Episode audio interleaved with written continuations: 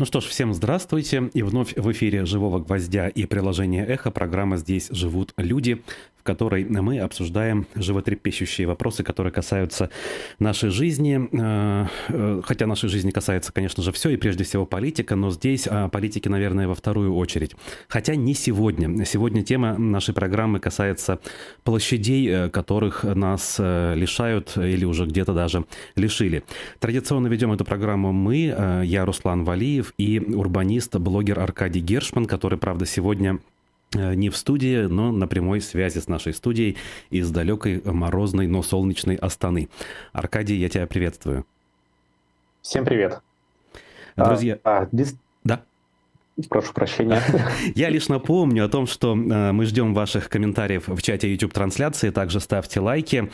Э, вижу, что и вопросы даже уже есть. Это классно. У нас сегодня будет достаточно времени для того, чтобы э, с вами пообщаться и поотвечать на ваши вопросы. Ну, а пока я лишь, наверное, в качестве некого вводного должен сказать, что на фоне тех событий, что разворачиваются, я прежде всего имею в виду смерть Алексея Навального. Э, та тема, о которой мы сегодня поговорим, она с новой актуальностью э, вошла в повестку. Жители многих городов России, да и что уж там греха таить, разных стран, в эти дни продолжают поминать Алексея Навального, выражать соболезнования и, самое главное, стараются это дело сделать публичным. Э, возлагают цветы к э, монументам, посвященным э, жертвам политических репрессий, например, и другим местам, которые в разных городах имеют к этому хотя бы какое-то символическое отношение. Не всегда это делается мирно, не всегда это делается спокойно. Не везде эти места, в конце концов, остались. И, в общем, поэтому тема нам показалась сегодня наиболее важной. Аркадий? Да, а, еще раз всем добрый день, добрый вечер. В моем случае, по крайней мере, вечер точно. А, да, хочется поговорить про общественное пространство, потому что, как мы можем видеть, город всегда отвечает э, и транслирует э, те события, те ценности, те политические реалии, которые происходят э, в данный момент. Иногда это выражается через дизайн, иногда это выражается через такие спонтанные мемориалы. И вообще изначально мы думали даже, может, сделать тему про мемориалы, как место, где люди, собственно, коллективно грустят, вспоминают события, которые хотелось бы не повторить, но решили взять тему чуть пошире, потому что в России есть э, одна на мой взгляд, очень большая проблема, это то, что площади утратили свою главную функцию. Но для начала хочется напомнить, что в целом все пространства города мы можем условно разделить на три большие группы. Это частные территории, частные пространства, это, грубо говоря, э, ваша квартира, или если кто-то живет в частном доме, то это земля под ним, если вы ее выкупили и вы ее владелец. Вы сами решаете, кто там будет, что там можно делать. То есть в целом это, наверное, довольно понятно. А, полупубличное или получастное пространство. Тут мы можем скорее говорить о дворах, о подъездах, потому что вроде как там есть э, понятный собственник, это жители, но с другой стороны там довольно большой поток людей, и все-таки ценз на вход на какое-то поведение там а, а, не столь ярко а, выражен, потому что, ну, я думаю, что все хорошо понимают, как через дворы иногда люди сокращают путь, хотя не живут там, не идут кому-то в гости, особенно в микрорайонной структуре это ярко выражено. Ну и последний пункт, который нам сегодня крайне важен, это общественные пространства. Они же публичные пространства, как их часто называют, и это территории, которые, ну, которыми, точнее, по умолчанию владеем ну, владеет каждый житель, каждый горожанин, просто не напрямую, но, тем не менее, там нельзя сделать какой-либо ценз на вход. Ну, грубо говоря, вы не можете кому-то запретить проходить по улицам, потому что это общее пространство, там нет никакого ценза. И обычно, когда кто-то упоминает про функции общественных пространств, то все вспоминают про парки, про набережные, говорят про благоустройство, что не знаю, нужно сделать, например, детские площадки, чтобы вот дети могли проводить там время.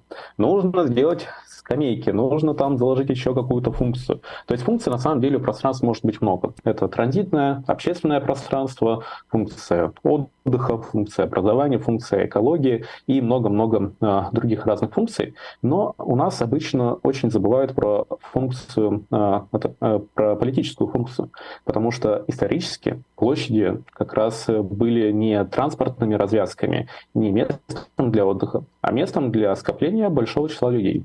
И если мы посмотрим на старинные европейские городки, то там, как правило, в центре города будет, например, ратуша, а перед ней всегда будет площадь. Потому что жители на этой самой площади собирались и иногда выражали свое недовольство, а, либо господи, забыл термин, как э, чехи в свое время отличились, когда они устраивали выкидывание чиновников из окон. Э, ну, там был какой-то период, и прям появился отдельный термин для этого. Но мы сейчас, естественно, ни к чему никак не призываем, просто отражаем, что с точки зрения городского планирования, с точки зрения общественных э, функций общественных пространств, точнее, политической функции общественных пространств, есть такой элемент, как площадь. Но вот сейчас я попрошу включить э, первую а, картинку, чтобы мы посмотрели, как, в принципе, эволюционировали или даже деградировали наши площади. И здесь я, к сожалению, не вижу, отражается или не отражается, но будем надеяться, что техника нас не все друг друга поняли. Это Манежная площадь э, в Москве, какой она была в поздний советский период, и асфальтовое поле, транспортная развязка. А, в целом многие площади э, в советский период, э, исторические площади в первую очередь, делали вот по такому образцу, потому что асфальт намного проще поддерживать, убирать, ремонтировать, чем брусчатку. Плюс э, была вера в светлое автомобильное будущее, и что у нас появился транспорт, и поэтому нужно ему давать как можно больше места. Ну и изредка э, заполняли такие площади разными демонстрациями, как правило, а, срежиссированными. Ну, я имею в виду на 1 мая, когда всех добровольно-принудительно направляли в такие места. В случае с Москвой вообще еще можно порассуждать про сталинские генпланы, как общественные пространства трансформировались и как а, через пространство, например, подавляли волю людей к самовыражению, как пространство давило на какие-то одиночные акции, потому что когда у тебя небольшая улочка, mm-hmm. то условно, даже если вас э, всего 30 человек, вы на ней будете смотреться страшной силой, вы можете ее заблокировать, вы можете с ней делать что угодно. А если такие, такая же группа в 30 человек э, попробует что-то сделать со Сталинским обычным проспектом, то она там просто потеряется. И вообще османизация Парижа, э, то есть когда полгорода просто снесли ради реконструкции города, это в первую очередь, кстати, была была, э, скажем так, эта работа была продиктована задачей усложнить э, бунты, усложнить революцию, потому что когда у тебя прямые большие проспекты, их э, тяжелее забаррикадировать, и там проще ориентироваться, в первую очередь немецкими, если мы говорим про солдат, которые там служили, которых использовали для подавления, ну и простреливать довольно неплохо. Или я уже говорил, что простреливается. Ну, в общем, оставим немного Париж в стороне. У нас есть Москва, Манежная площадь. И сейчас я прошу включить следующую а, картинку, где мы увидим, собственно, как э, с крахом СССР возвращается политическая функция на нашей площади, что не когда это какой-то заготовленный праздник, а когда это действительно служит местом для э, самовыражения людей.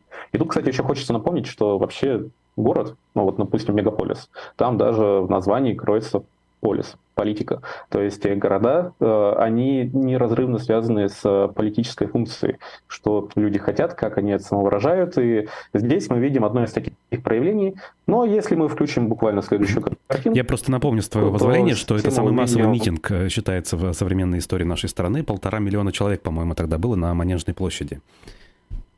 Угу. Аркадий? Я напомню, что у нас идет программа «Здесь живут люди» с Аркадием Гершманом и Русланом Валиевым.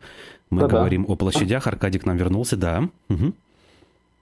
Ура! Да, к сожалению, э, мое интернет-соединение может э, пропадать. Прошу, прошу, прошу понять и простить.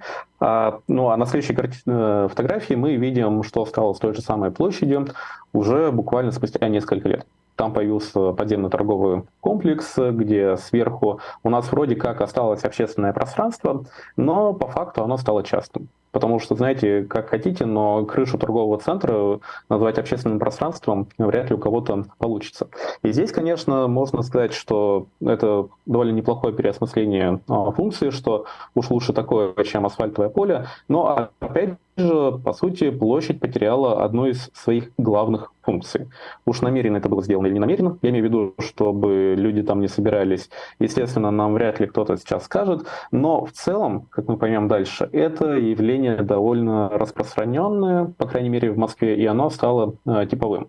Хотя, если мы посмотрим вот на э, следующую фотографию под номером один. Это мы сейчас вернулись немного назад и немного в другой город. Это Петербург, нынешняя площадь Восстания. Э, и здесь мы как раз видим, что в целом в можно сказать, Петербурге, как, э, как это все-таки довольно классический город в европейском понимании, там тоже площади были не только местом для торговли, как э, транспортные хабы, а в случае с Петербургом э, все-таки площадь Восстания была довольно крупным трамвайным хабом, плюс вокзал, то есть транспортная функция там была еще до того, как в наших городах появились автомобили, но и в том числе здесь люди собирались, чтобы как-то выразить свою волю, и не просто так она назыв... стала называться площадью восстания. Но mm-hmm. если мы посмотрим на следующую фотографию, это из Яндекс Панорам, то мы увидим, что Здесь, конечно, не все так случилось, как э, в Москве, но, то есть, можно сказать, такой промежуточный этап. Но тоже, по сути, э, функция площади свелась к транспортной развязке. И это тоже, на самом деле, не от хорошей жизни. Хотя, опять же, как в случае с Москвой мы видели, если у людей э, как накипело, то как машины, парковки, полосы для движения, трамваи, автобусы и все остальное им не мешает. Но все-таки, если мы переместимся ближе к нашим дням и включим следующую фотографию, то, можно сказать, благоустройство периода Собянина, которое действительно охватило практически всю Москву, мы можем вот э, проследить э, точнее, не проследить, а посмотреть на один из первых проектов и как э, в первую очередь при благоустройстве город взялся за Триумфальную площадь. То есть вот такой она была еще относительно недавно. Да, тоже не самое приятное с точки зрения каждодневного пользования место, но все-таки площадь сохраняла функцию точнее, возможность людям собираться. Угу. И, как мы помним, там регулярно это делали. Конечно. А, Триумфальные и... акции 31 э, числа, это мы помним. Я думаю, что наши зрители тоже. Угу. А, а, да, а, и я думаю, что это не совпадение, что за нее решили взяться в первую очередь. То есть это не только потому, что это центр города, но тем не менее, да, если мы посмотрим на следующую фотографию, то мы увидим, что после благоустройства она вроде стала красивее, она вроде как стала более э, дружелюбной для пешеходов. И в целом, действительно, Триумфальная площадь стала местом, где, ну, как 24 часа в сутки кто-то будет как-то проводить время. То есть с точки зрения ежедневного пользования, а, действительно площадь стала комфортнее. То есть появились какие-то торговые павильоны, где можно погреться, появилось больше изделий, которые дают э, тени, успокаивают ветра. Появились качели, которые там красотой за таким, ну, грубо говоря, хипстерским урбанизмом, потому что именно после Триумфальной площади в каждый проект благоустройства в России стали вставлять качели, mm-hmm. как одно из предложений. Мы можем заметить, что не осталось главного. Не осталось места, где людям есть, э, ну, то есть есть возможность собираться. И это, на мой взгляд, э, большое упущение, и мне кажется, это все-таки не совпадение. По крайней мере, практически все центральные площади Москвы так или иначе а, были трансформированы подобным образом. Единственный интересный и отличающийся, мне кажется, момент – это Лубянская площадь. Лубянка знаменитая э, по ряду причин. И опять же, если мы посмотрим на следующую фотографию, мы увидим, какой Лубянка была. То есть тоже преобладание транспортной функции, чтобы архитектур, архитектурный ансамбль как-то бился по центру, был царь круг, где даже есть тротуары, есть ступеньки, но, естественно, вы туда никак не могли забраться. То есть, опять же, с точки зрения транспорта здорового города, это плохой дизайн. Ну, потому что здесь просто не осталось места для пешеходов, и разорвана просто связь той же Никольской улицы с Мясницкой. Но если мы посмотрим на следующий рендер, а это предложение э, Москвы, э, мэрии Москвы, как ее хотели реконструировать, то мы тоже можем заметить, что, с одной стороны, да, появлялись хоть какие-то новые связи, пешеходные переходы, которые в итоге были выкинуты из проекта, к сожалению. Но там тоже пытались занять чем-то площадь. Ее хотели сделать какой-то сверхпопулярный, как ту же Триумфальную площадь, но все равно, то есть э, что-то там хотели сделать, чем-то хотели забить. И я понимаю архитекторов, которые скажут, что ну ведь деревья — это хорошо. В принципе, большинство людей вам тоже скажут, что деревья — это хорошо. И, наверное, бизнес — это хорошо. Но будто бы там, да, там, если присмотреться, там э, был запланирован в свое время сухой фонтан, и рядом э, там есть как я понимаю, по крайней мере, павильон, который хотели использовать, видимо, для кофейни, для еще чего-то, mm-hmm. даже несколько павильонов. А, но, опять же, у площади пропадает функция сбора, больш... ну, сбора большого количества э, людей. Совпадение это или нет, конечно, решать вам. Но что-то мне подсказывает, что нет. Но есть важный нюанс, потому что в случае с Лубянкой, можно включить сейчас следующую фотографию, мы можем видеть, что почему-то асфальтовый плац заменили на плиточный плац. И если раньше площадь должна была быть единым и соединяться с пространством около Политехнического музея, то там сделали проезд, в котором чаще всего паркуются автозаки, сделали даже забор, а, сделали в мощении все, что хотели, но не стали ничего делать э, поверх. То есть вообще, если кто-то следил за темой, то там же а, был такой своеобразный городской конфликт, когда одни хотели вернуть памятник Дзержинскому, другие начали, что нет, давайте мы уши Невскому поставим. В итоге, к счастью, вообще ничего не поставили, потому что у нас получился какой-то Франкенштейн mm-hmm. что, с одной стороны, реализовали то, что было на уровне мощения из первого плана, но, с другой стороны, главный стейкхолдер площади, если так вообще это можно назвать, то есть главный, ну не то что бенефициар, но, скажем так, те люди, которые действительно могут э, и влияют каждый день на то, что происходит в России, сказали, что нам здесь ничего не нужно. Идите к черту со своим урбанизмом. Поэтому ни деревьев, ни лавы ничего остального, но, как ни странно, теоретически там теперь есть место для сбора большого количества людей. Хотя, как мне рассказывали некоторые причастные люди, то есть все это было свернуто, то есть почему не сделали те же самые пешеходные переходы, хотя под них даже заложены фазы в светофорах, то есть они никак бы не помешали транспорту, но это было сделано из-за очень простой вещи, потому что люди просто боятся, что будет как 30 лет назад. И поэтому лучше вообще не пускать людей на площадь, чтобы у них там всяких э, мыслишек не было. Но, по сути, если мы будем смотреть с точки зрения как раз функции площади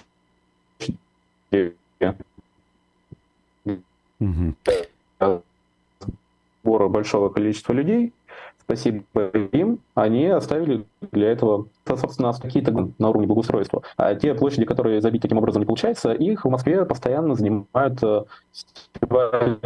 варенья и всем остальным прочим. Тут важно сделать нюанс, ну, точнее проговорить нюанс, что если мы будем смотреть на европейские те же самые площади в исторической застройке напротив ратуш, то действительно у них э, там, как правило, нет озеленения, нет э, ну, каких-то миллионов еще чего-то, то есть там обычно замощенное большое а, пространство. А, потому что, с одной стороны, там есть функция сбора большого количества людей, и это те же самые митинги, разные акции политические, но при этом там преобладает еще э, событийная программа. То есть действительно их тоже регулярно там на религиозные праздники или на какие-то местные праздники переделывают под ярмарки. Ярмарки, да. Угу. Будь то цирк Шапито, э, рождественский, да, рождественские какие-нибудь пустое пространство, чтобы по сути, у тех, кто занимается городом, у горожан вообще не было никаких ограничений что-либо там делать. То есть это немного разрывает шаблон, опять же, типичного российского благоустройства, где считается, что нужно на ограниченное пространство запекнуть как можно больше разных активностей. Mm-hmm. Потому что так люди будут постоянно приходить, и там мэру будет не стыдно отчитаться, что вот мы были... Ну, то есть было некрасиво, стало красиво. Было потрачено столько-то, вот смотрите результат. Можете прийти, походить ногами, потрогать руками, то есть это действительно все есть. А, а вот когда у вас просто пустая площадь из асфальта, из плитки, брусчатки, не столь важно, то, по сути, вы можете сделать там что угодно просто по временной схеме на выходные, на неделю или на месяц. То есть здесь, как ни странно, пустота заполняется э, людьми. А в Москве людьми заполнять какое-либо пространство да не только в Москве, в любом другом городе России, а, а, работают э, на уровне дизайна и благоустройства. И это ну, на мой взгляд, то есть, признаюсь честно, еще там 10 э, лет назад, когда все это было, я скорее радовался, потому что когда у вас все площади города — это большие асфальтовые пространства и пространства для машин в первую очередь, то, ну, как э, тебе было там некомфортно. Тебе хотелось оттуда быстрее сбежать.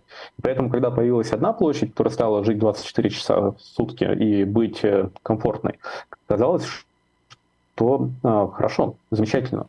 Но когда этот сценарий начали принять уже массово, стало понятно, что э, что-то, возможно, идет не так, что город может использовать все-таки эти пространства по-другому. То есть мне страшно представить, что бы сделали с Красной площадью, если бы не парад 9 мая. То есть, видимо, все-таки из-за проезда танков э, там стало понятно, что ничего делать нельзя, но на всякий случай между э, военными парадами там начали делать огромный каток, делать, э, если кто-то помнит, там и был огромный сундук от Луи Виттона. То есть э, там пространство тоже постоянно было занято. То есть вообще единственным исключением из всей этой истории московской, по крайней мере в центре города, служит разве что площадь революции. Угу. Но там, при том у города тоже были концепции, что с ними сделать, но как-то очень быстро их все отменили, и в итоге там, ну как, старый дизайн в виде асфальтового поля, но опять же постоянно там что-то проводят, то есть просто а, прийти, чтобы там было пусто, ну, вот я, честно говоря, такого не припомню. Аркадий, а вот попробую возразить э, таким образом. Мы, наверное, помним э, «Ночь длинных ковшей», 2016 э, год, по-моему, и вообще это длительная была история, длительный процесс, когда сносились так называемые незаконные постройки на площадях у станции метро. Вспомнить ту же Пушкинскую, да, где большой торговый центр был, ну, приличный по тем меркам, а потом там все-таки возникла такая площадка. Пусть не огромная, но все-таки это реальное такое свободное пространство, которое можно назвать может быть, с натяжкой, но площадью. И таких мест э, по городу, той же по Москве, достаточно. Это ведь обратный процесс, обратный процесс превращения застроенных, заставленных территорий в свободные пространства. Э, насколько я помню, там многие пространства были в итоге вновь э, застроены чем-то. То есть, ну как, возможно, проекты новые получше, возможно, похуже. Здесь кому как нравится, пусть так и думает. А, были оставлены несколько мест пустыми. Это чистые пруды. Чистые пруды, да. Но, угу. Да, но там э, в какой-то теории хотят... Точнее, там у города давно есть планы просто продлить трамвайную линию, и там эта пустота нужна, чтобы трамвай проезжал э, в итоге. Но будто бы все остальные пространства озеленяются, чем-то э, заполняются. И с одной стороны, действительно, то, что появляется та же самая зелень, а на Пушкинской, кстати, на месте, где были ларьки, там появились э, деревья, э, газоны, но там настолько большие катки, что даже когда просто идешь к метро, то иногда они мешают. И будто бы это сделано не только из-за того, что там внизу подземные коммуникации, а чтобы а, тоже а, пустое место не привлекало а, людей. Поэтому тут э, вопрос. То есть в целом я не буду говорить, что там все площади нужно оставлять пустыми, я не буду говорить, что вообще с ними ничего не надо делать. То есть просто важно помнить, что у площадей есть э, такая функция, и для этого должно быть пространство, и нужно его просто оставлять, как ни странно. А вообще есть в Польше э, интересный э, термин, потому что там сейчас во многих городах происходит тоже массовое благоустройство, и там же все-таки был как э, социалистический лагерь. То есть, э, по сути, там была похожая градостроительная политика на то, что мы видим э, ну, и знаем на территории России то же самое. И поэтому там многие площади в центре были озеленены, были чем-то, ну, то есть заполнены, хотя исторически они могли быть торговыми или просто для каких-то мероприятий, тех же самых митингов, еще чего-либо. И там в последнее время идет процесс, что они, наоборот, эти площади освобождают. То есть иногда выбирают озеленение, и многие ругают э, архитекторов за это, потому что, по сути, идет э, ну, создание таких бетонных джунглей, как многие э, думают, потому что, ну, как-то так. Раньше было дерево, сейчас просто пустое мощение. И придумать, как я вот не помню на польском, как будет этот термин, но прям есть, э, что они бет, занимаются бетонизацией или что-то такое, что каменный мешок создают. И это вот просто характеристика для вот таких э, проектов, потому что действительно стало более-менее массово. То есть, по сути, идет обратный процесс, нежели от того, что мы сегодня видим в России. А вообще, хорошее решение, когда мы говорим о каких-нибудь, например, действительно огромных э, площадях, когда там есть э, простое понятное зонирование, что есть э, пространство для какого-то а, ежедневного пользования, и там действительно могут быть и качели, и павильоны с бизнесом, которые могут выставлять столики на улице, много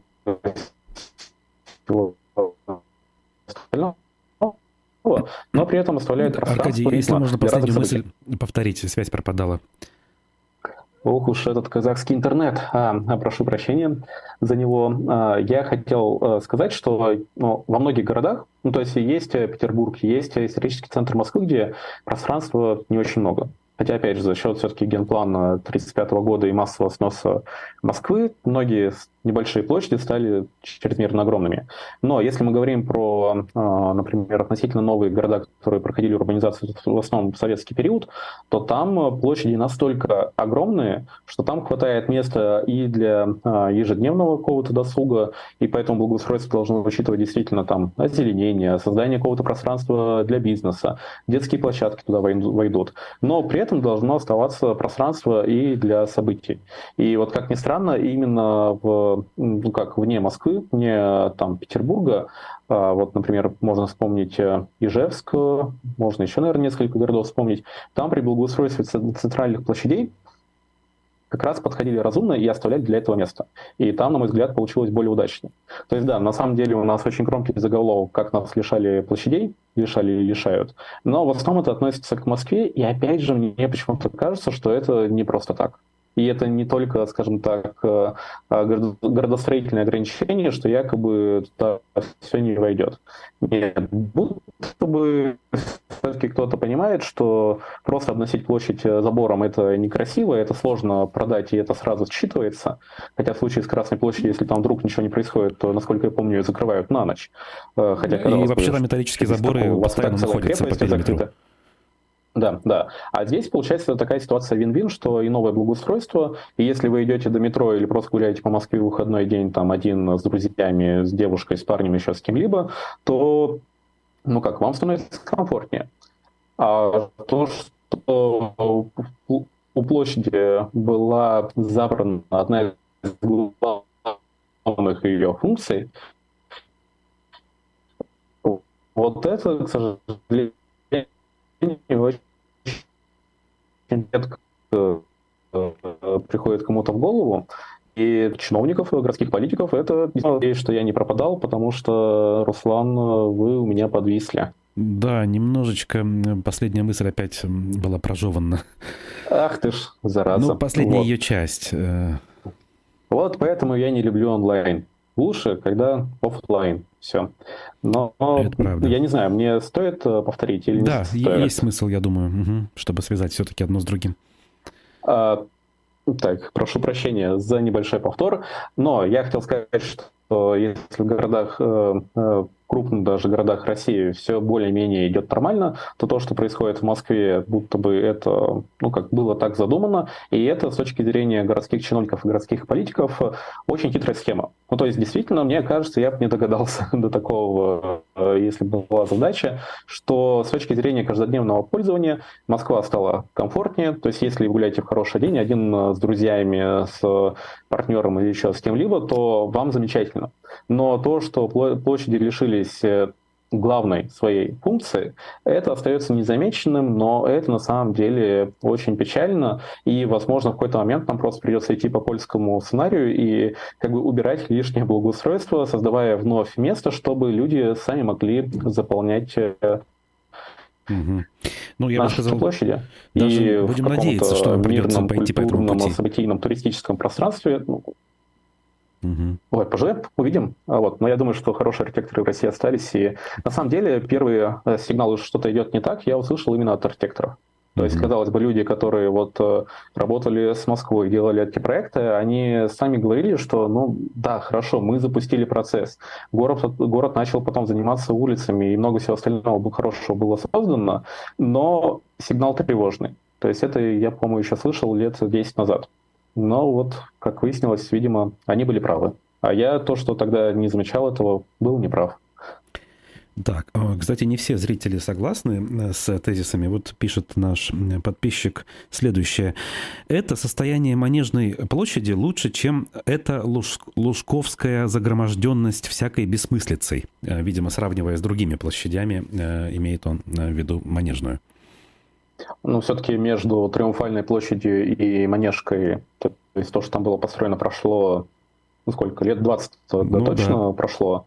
А, плюс, кстати, может кто-то не помнит, но у Лужкова вообще были одиозные планы по а, реконструкции Тверской, обла... Тверской области, Тверской улицы, конечно же. А, и, и там в том числе под Пушкинской хотели вырыть огромный торговый центр. Видимо, на Триумфальной тоже хотели сделать что-то подобное, хотя там туннель Садового кольца, наверное, все-таки как-то мешал этому. Но, тем не менее, на самом деле то, что происходило в Лужковское время, это э, тоже определенная трансформация города. Просто когда у вас почти сто лет не было частного бизнеса и городское планирование вообще не учитывало а, торговлю, ну, я имею в виду частную торговлю, как что-то значи- э, значительное и не создавал для этого пространств. И традиционные для всего мира, скажем так, приемы в дизайне и в планировании были просто не актуальны, то когда все это рухнуло и появился частный бизнес, то действительно город стал отвечать на этот новый запрос.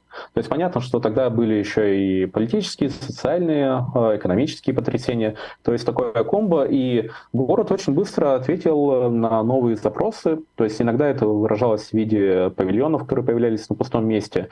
И во многих местах они даже хорошо дополняли.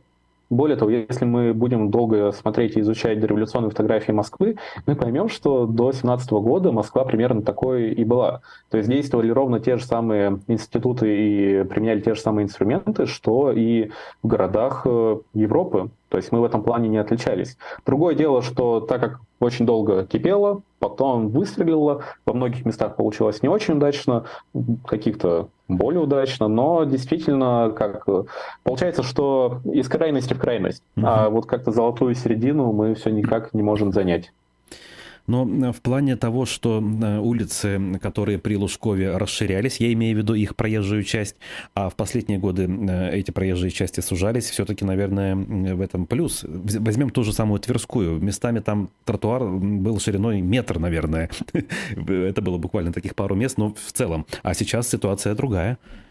А, действительно. Ну, вообще, мне кажется, одно из главных достижений Собянина, то есть я не скрою, я не, как, я не скрываю, у команды Собянина, во-первых, были деньги, во-вторых, было время, чтобы сделать много всего хорошего. Но одно из главных достижений, которое вот лично я очень ценю, это то, что на улице вновь стали смотреть как на общественное пространство, а не только, как вот любят говорить, транспортные артерии, что mm-hmm. это вот кровеносная система. Ну, то есть это подразумевает, что это пространство для транзита, и понятно, что когда у вас есть перекос в сторону э, авто, личного транспорта, то это транзит преимущественно для машинок. Ну и плюс парковок побольше дальше. Здесь же все-таки стали вспомнили, что есть еще общественный транспорт, что есть пешеходы. К сожалению, про велосипедистов и самокатчиков забыли, и в транспортной стратегии до, 20, э, до 30 года э, вообще про велосипедистов практически ничего нет. Вот я там недавно у себя в телеграм-канале публиковал эту стратегию. Очень красивые слайды, но почему-то там трамваю э, уделено пол слайда, а некоторым очень сомнительным решениям, которые стоят намного дороже и приносят меньше пользы, э, целые главы почти уделяют. Но, то есть действительно на улице посмотрели по-другому, и это хорошо. И, но при этом ну, мы должны понимать, что функции общественных пространств не ограничиваются там, комфортным времяпрепровождением одного человека, двух человек или группы друзей, что в городе должно быть место, чтобы горожане собирались. А вот с этим есть проблемки. Но если взять за основу, что эти проблемы начинаются на дальних подходах, на уровне законодательства и правоприменения, то как бы, получается, городские власти, учитывая все это, развели руками и поняли, а зачем? А все равно люди собраться нигде не могут по правовым а... причинам. А вот, ну как, знаете, правовые причины не мешают вам физически это сделать. Другое дело, что наступят последствия. А когда это сделано в дизайне, у вас очень часто нет физической возможности. И здесь э, но одно дополняет другое. Но, насколько я вообще помню, Триумфальная площадь была сделана, когда еще собираться более-менее можно было. То есть я не помню, когда точно и начали строительные работы, и когда ввели вот как раз, по сути, запрет на мирные собрания, но будто бы мэрия Москвы даже тут пошла на опережение. Я вспоминаю вот как раз рубеж десятых, э, э, точнее нулевых и десятых годов, и именно вот в момент этих самых акций, которые тогда еще там проходили, там начали появляться строительные заборы. И э, политические активисты, оппозиция говорили, что вот эти заборы, дескать, появились в самый неподходящий или для кого-то подходящий момент, как раз-таки для того, чтобы им помешать там собраться. Вот это где-то 11-12 годы.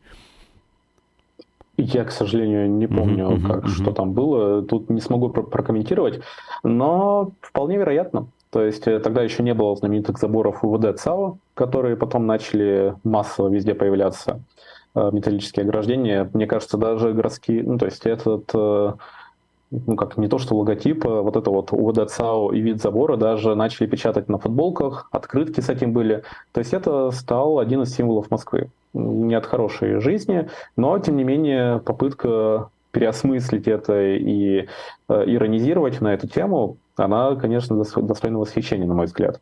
И, по-моему, даже у меня была такая футболка одно время, но куда-то я ее делал, к сожалению. Угу. А может, она осталась и в Москве потому что, наверное, только москвичи поймут то, что там э, нарисовано. Э, да, это, видимо, правда. Э, хотелось бы немножечко э, взять вот какой момент, какой контекст. Поскольку ты находишься вот в Астане, я вспоминаю твой фильм на твоем YouTube-канале, который посвящен этому городу. Кстати, подписывайтесь на канал Аркадия Гершмана. Ссылка у нас обычно в описаниях есть. И вот была какая мысль? часто новые города, которые строят, или новые части старых городов, а, планируют э, не совсем по уму, делая это так, чтобы было красиво видно сверху. И возникают огромные пустынные пространства, площади, которые красивы с вертолета, на какой-нибудь, э, на картинке, на макете, может быть, да, это хорошо выглядит. Вот. А когда люди начинают там передвигаться, они понимают, что попадают в огромные какие-то пустые непонятные пространства, где часто трудно перейти с одной части широченного проспекта на другую его часть, э, другую сторону. Э, но при этом, э, как я понимаю, поскольку тем более в Астане был, это же площади. То есть вот неудобство с точки зрения прогулок и каких-то ежедневных передвижений, с другой стороны, выражается в том, что остаются вот эти вот площади, не заставленные, не облагороженные, которые люди могут использовать в случае чего для собраний. А, я вот не просто так вначале говорил, то, что город — это всегда отражение ценностей политических, социальных э, э, ну, событий и, в принципе, ну, то есть это зеркало общества, по сути. И когда мы говорим о городе, важно понимать, что здесь э, сходятся абсолютно разные интересы, и город — это всегда пространство разных конфликтов.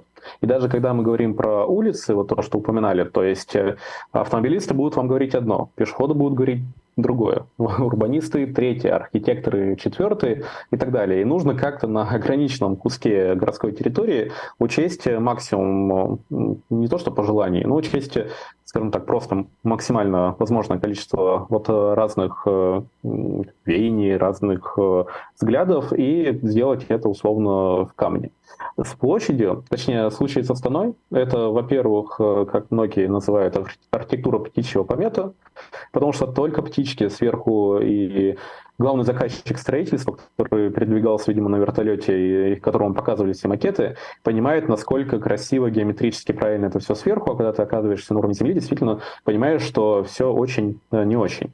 То есть здесь потерян человеческий масштаб, но на самом деле это проблема не только Астаны, это в целом проблема многих новых городов второй половины 20 века, э, когда ну, как был определенный культ автомобиля. И поэтому здесь не человеческий масштаб, здесь э, автомобильный масштаб когда вы едете на машине, ну или стоите, точнее как, а, если вы едете с кортежем мимо всех пробок, светофоров, то вам очень красиво. Вы большие здания пролетаете за несколько секунд, никто вам не мешает, не бегает э, там под колесами, и площади даже смотрятся как-то более-менее приятно, надо сказать. Но вот когда вы оказываетесь, оказываетесь на автомобиле, вы понимаете, что вам холодно, вам ветрено, вам жарко. Ну, то есть пространство не отвечает на какие-то самые базовые запросы людей. И в этом плане действительно беда. Но здесь, мне кажется, все-таки проблема не столько а, ну, как именно функции, чтобы люди заняли место, сколько транспортные, потому что потерян как раз этот самый баланс.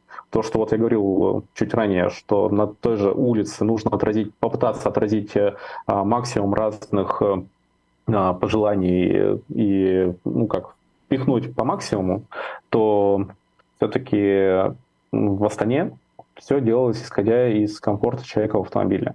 Это немного другая проблема, мы можем поговорить о ней более детально, потому что, ну, Блин, я очень люблю тему мобильности и тему неправильных планировок, исходя из этого. И там есть много разных э, примеров, но все-таки Астана это чуть-чуть э, другое. Угу. Но, опять же, зато у них очень много пространства, где можно собираться. Другое дело, что, скорее всего, люди очень быстро замерзнут, если мы говорим про зиму, э, потому что все это продувается. Когда ты пытаешься перейти с одной стороны на другую, действительно можно еще и устать, а летом это пекло потому что банально нету тени, и тут, конечно, интересный климат, что зимой очень холодно, летом очень жарко. Когда кто-то жалуется на не очень приятный климат э, в Москве, в Калининграде или еще где-либо, вспоминайте, что есть Астана, где э, такой вот компас собрали. Нам тут э, зрительница Агнешка напоминает, а есть еще большая площадь имени Кирова. Там был митинг с Навальным, я там была, стояла около него и, в общем, общалась с ним. Вот э, что-то можно сказать про эту площадь? Я... я вот сейчас, э, может, чуть-чуть э, кого-то оскорблю своим незнанием, но, по-моему, это не в Москве. Вот Возможно, имеется в виду какое-то другое место. А вообще, кстати, угу. относительно дизайна общественных пространств и политических веяний, то, что у нас происходит в последнее время, а, хочется отметить, э, что в Москве подозрительным образом не используют мелкую брусчатку. А, ну, как с советских времен же еще все помнят, что брусчатка – это мостовое оружие пролетариата. И только на баррикадной, по-моему, при реконструкции, еще при том при советской реконструкции, после советской, оставили вот это вот мощение, потому что его использовали а, рабочие. А вот когда сегодня город реконструирует улицы, то используют крупную брусчатку, точнее крупные плиты, которые, ну, как человек поднять не сможет. Угу. Вот тоже совпадение интересное. И тут вы можете сказать, что ну, это просто, не знаю, историческая отсылка, еще что-то типа того, или там так проще. На самом деле не проще, потому что плюс мелкой брусчатки с точки зрения здорового развития, то, что если у вас даже что-то идет волнами, у вас не перекашивается вся улица, то есть вот под таким углом, например, а у вас просто, ну как, тротуар идет волнами, но он при том более-менее ровный. Потому что когда маленькая плитка, она более гибкая. И поэтому э, все в этом плане нормально. А когда я был в командировке в одном из городов России, и как раз ходил с архитекторами по новой пешеходной улице, которую там сделали. Там и были, было в основном хорошее все, то есть решения были правильно сделаны. Но когда я его спросил, что вот так-то и так-то, ну, казалось, что можно там с помощью мощения выделить некоторые зоны и просто сделать среду чуть приятнее, он сказал, что ему чиновники запретили сказали, что нет, знаешь, что-то история как-то так вот несколько раз поворачивалась, что брусчатка мелкая очень легко вытаскивается, и можно использовать ее не только с целью ходить по улицам. Поэтому давайте-ка мы закажем такие плиты, которые может только трактор поднять. Ну, я имею в виду экскаватор. Поэтому такое вот тоже есть. Но это уже все-таки э, скорее как э, вопрос применения разного рода материалов. Это уже такой микровзгляд, но тем не менее там тоже э, есть подобное. Угу. Тем временем тут пояснения поступили в чате. Действительно, речь э, шла про площадь Кирова в Самаре, не в Москве. И в этом смысле вот пример, видимо, того, что площадь э, сохранила свою первозданную функцию, э, о чем, впрочем, ты выше и говорил, что у нас в региональных центрах в основном, в принципе, вот того, что в Москве происходит, мы не наблюдаем пока. А, да, и я даже был на той площади, если мы говорим про Самару, и там как раз пример, что по бокам есть э, довольно комфортные скверы, где можно каждодневно как-то проводить э, время, но при этом есть довольно большое пространство свободное от чего-либо, которое, опять же, можно заполнять, как вам сейчас здесь сейчас кажется правильным. То есть будь то фестиваль варенья, будь то новогодний городок а, или политические акции. То есть это как раз э, удачное совмещение разных э, функций, потому что пространство там позволяет. Угу. В этом смысле вот не могу не спросить, э, опять же, практику последних лет. Э, практика тоже связана с благоустройством эм, площадей, которые, э, например, вот в той же Уфе для меня родной, Советская площадь. Площадь была парковкой, по сути, многие годы. Из нее сейчас сделали площадь без автомобилей, часть ее застроили там какими-то монументами, памятником генералу, а часть, в принципе, осталась площадью с этим самым фонтаном сухим, так называемым. Вот вариант с таким фонтаном можно ли считать считать выгодным решением? Ведь э, территория фонтана остается доступной для скопления людей, если фонтан выключен, конечно то даже если не выключен, но мы говорим не о зиме, а, например, о каком-то жарком дне, то мне кажется, что многие будут только довольны. Mm-hmm. А действительно, это тоже хорошее такое совмещение, хорошее комбо, потому что сухой фонтан еще чем лучше классических с глубокими чашами, что у таких фонтанов ты можешь присесть э, на бортик, э, там как-то помочить э, руку, либо, если вам очень хочется, то 2 августа еще попрыгать в воде, но все-таки это более редкие пользователи. А сухой фонтан, он позволяет лучше и больше коммуницировать э, с водой. Ну, проще говоря, бегать через нее, э, делать все, что вам хочется. Хоть на велосипеде ты проезжай под струями воды, все равно будет кайф. И в этом плане сухие фонтаны – это действительно то новое решение, которое э, позволяет и совмещать разные функции, то есть в зависимости от условий, и плюс делает площадь чуть лучше в каждодневном каком-то варианте. Единственный минус э, сухих фонтанов в наших реалиях – это то, что в городах, где выпадает много снега и убирают улицы тяжелыми тракторами, то есть не городской техникой, которая, в принципе, довольно юркая, не очень тяжелая, а вот прям строительными тракторами или КАМАЗами, то у нас несколько было случаев в стране, когда просто такой трактор проваливался в этот фонтан. Mm-hmm. Потому что он рассчитан, что вы там можете, не знаю, двумя э, школьными классами там э, бегать, играть, э, веселиться, хорошо проводить время. Там может стоять огромное количество людей, если фонтан выключен и происходит что-то другое. Но вот когда туда заезжает многотонная техника, техника, то техника в итоге оказывается внизу и приходится тратить очень много денег на ремонт. Но это, опять же, у нас вот был уже э, выпуск про зимнее содержание улиц, какие есть проблемы, какие есть решения. И это один из довольно важных нюансов, которые в разных городах пытаются решить по-разному. То есть некоторые администрации вносят просто на зиму такие фонтаны с забором, что, конечно, выглядит не очень приятно, но все-таки лучше он так два месяца постоит, чем просто в нем будет работать. Другие пытаются как-то столбиками его обнести, чтобы тракторист э, просто увидел. А вообще в наших реалиях тракторист э, зимой это самая грозная штука, потому что, мне кажется, они снесут все, что могут, то есть сколько покалечено деревьев, сколько было снесено остановочных павильонов. Хотя казалось бы, остановочный павильон, он торчал вверх, его просто столбиков было снесено, а это прям вот не сочетать. Ну и вишенка на торте, что иногда не просто трактор что-то сносит, иногда трактор еще и проваливается. Но это, скажем так, э, просто нюансы, которые важно помнить, мне кажется. Который, mm-hmm. Эта тема не имеет отношения к нашему сегодняшнему ну, выпуску, да. но, но тем не менее. Если вернуться к теме все-таки, а какой есть компромисс? Предположим, а что тут предполагать, это факт. До сих пор еще остались во многих городах, если уж и не про Москву мы говорим, а, большие площади, запроектированные в советский период, которые на сегодняшний день либо остаются парковками, либо являются частью э, транспортных артерий, артериями являются, по сути, и до них руки не дошли, потому что там денег нет или еще что-то. Э, руки доходить будут. Вот как э, найти золотое решение? С одной стороны, избавиться от э, машин, машин, с другой стороны сделать так, чтобы все-таки, наверное, какое-то благоустройство было, ну и главная функция площади сохранялась, чтобы там люди собираться могли. А, смотрите, как правило, транспортную функцию можно просто подвинуть на край площади. То есть, как я говорил в начале, очень многие старые площади и просто советские площади, они были целиком заасфальтированы, потому что так было проще и с точки зрения капитальных затрат, и с точки зрения уборки города. То есть, э, ну, представьте окурок, который нужно доставать между плитками брусчатки, и окурок, который можно пылесосом просто пройтись или из гидранта там смыть в ливневку. Ну, намного меньше проблем. То есть асфальтовые такие плацы, они были сделаны с точки зрения удобства для коммунальных служб. Потом, когда появились э, машины транспорта, их начали, ну, как, э, наносить разметку, как-то пытаться направлять разные потоки, но все равно даже для машин очень часто там было чрезмерно много пространства.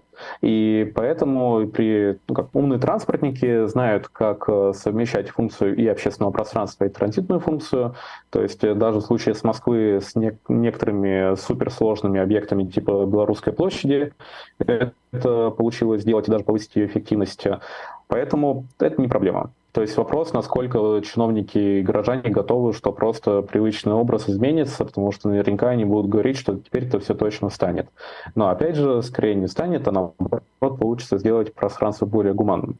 С точки зрения благоустройства, если мы говорим про ну, ограниченную территорию, где важно, то есть в итоге выбрать какие-то определенные функции, а какими-то пожертвовать, то можно, например, сделать озеленение по периметру площади, чтобы была ветрозащита и хоть какая-то тень. И, как правило, все-таки по периметру идет торговля, и бизнесу важно выставлять хотя бы там какие-то столики на теплое время года. То есть опять это ну, вопрос, что там, сидеть на нескольких стульях, это нормально.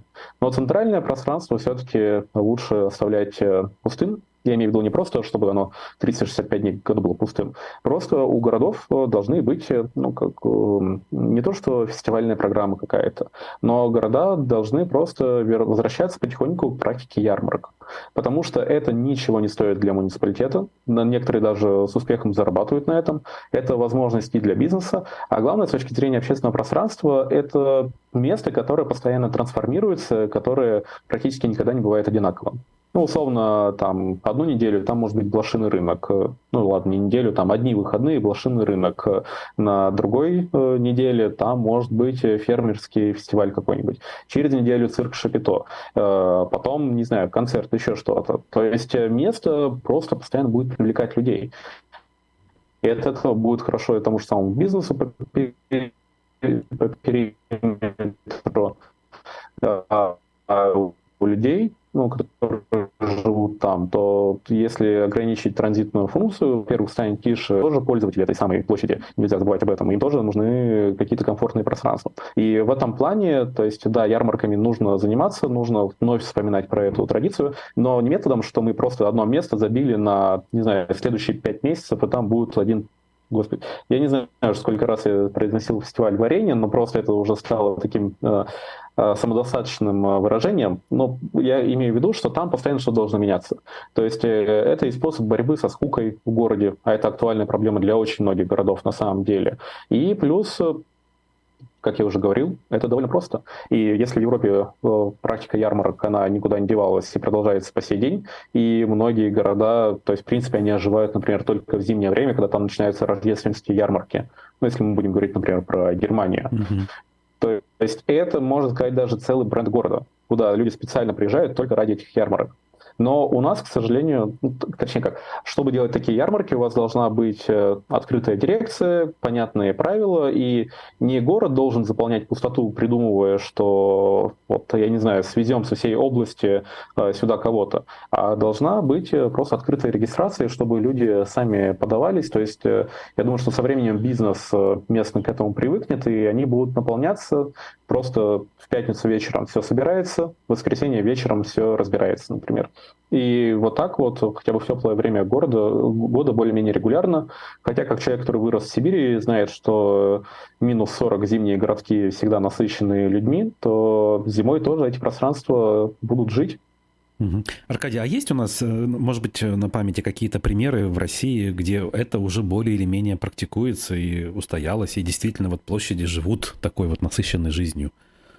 А, мне кажется, что эта история в первую очередь про небольшие города, у которых есть амбиции, которые борются за туристов, ну, например, Суздаль. То есть э, там событийная программа настолько насыщенная, что город живет только за счет этого и привлекает постоянно э, людей. То есть, опять же, минимальные вложения со стороны города, максимальный эффект. И этот опыт принимают некоторые другие города, но я, к сожалению, не видел цифр, не видел анализа разных практик, потому что, ну, я так понимаю, что это все довольно индивидуально происходит. То есть это, опять же, зависит не только от того, насколько готова мэрия к этому, это еще и очень сильно зависит от того, насколько местный бизнес к этому готов насколько такой формат им понятен, насколько они могут его принять. Потому что если у вас в городе никто к такому не готов, то ехать за 230 километров из другого города, чтобы на выходных постоять на какой-то точке, и вряд ли кто-то будет соглашаться. То есть это история про мелкий и средний именно местный бизнес, что тоже на самом деле очень важно с точки зрения развития этого самого бизнеса, потому что у нас многие как считают, что нужно завлечь крупный бизнес, построить какой-нибудь э, завод или крупный федеральный игрок, чтобы зашел. Но на самом деле для местной экономики э, важнее именно развитие местного и среднего бизнеса. Это, во-первых, наиболее гибкий формат, а во-вторых, они зарегистрированы в этих же самых городах, и они платят основные налоги именно там, а не в Москве или в Петербурге. И ярмарки – это хорошая для них возможность. Угу. Понятно. Ну, в общем, мы не только озвучили, какие существуют проблемы, но и предложили э, те решения, э, по крайней мере, какие видим. А, друзья, я напомню, что э, заканчивается уже программа «Здесь живут люди», которая выходит на канале «Живой гвоздь» и в приложении «Эхо», которое, конечно же, нужно скачать тем, кто этого еще не сделал. За лайки вам спасибо, но, опять-таки, дополнительные лайки никогда и никому не помешают. В завершение я напомню или сообщу, кто не знает, что впереди в эфире «Живого гвоздя» в 19.05 особое мнение Павла Лузина, политолога. В 21.05 пастуховские четверги с Владимиром Пастуховым, также политологом, и Лизой Аникиной. Она сегодня ведущая. В 22.05 программа «Один» с писателем Дмитрием Быковым. Вот, э, Аркадий, буквально 20 секунд на то, чтобы попрощаться, и мы уходим. Всем большое спасибо, надеюсь, было интересно. И любите города. Пока. Подписывайтесь на YouTube-канал, на телеграм-канал Аркадия Гершмана, а также и на мой можно подписаться, если кому интересно. Ну, а мы с вами увидимся через неделю в это же время. Здесь живут люди, любите города. До свидания.